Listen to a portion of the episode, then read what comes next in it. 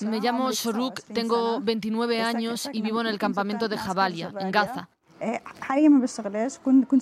Hasta hace poco trabajaba en Unión de Trabajos para la Salud como coordinadora de casos y como voluntaria paramédica en los departamentos de psicología y coordinación de desastres. Vi cosas en las manifestaciones pacíficas de las marchas del retorno que no puedo olvidar. Por primera vez tuve que tratar heridos con mucha sangre, mutilaciones.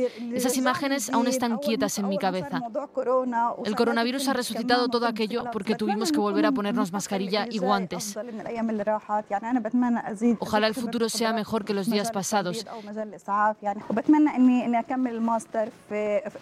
Quiero seguir ayudando y por eso ampliar mi experiencia y conocimientos en primeros auxilios y enfermería.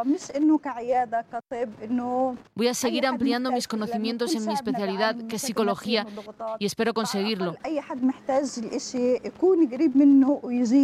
Mi sueño es dar ayuda gratuita a todas las personas que lo necesitan en Gaza, porque nuestra gente sufre muchos problemas psicológicos.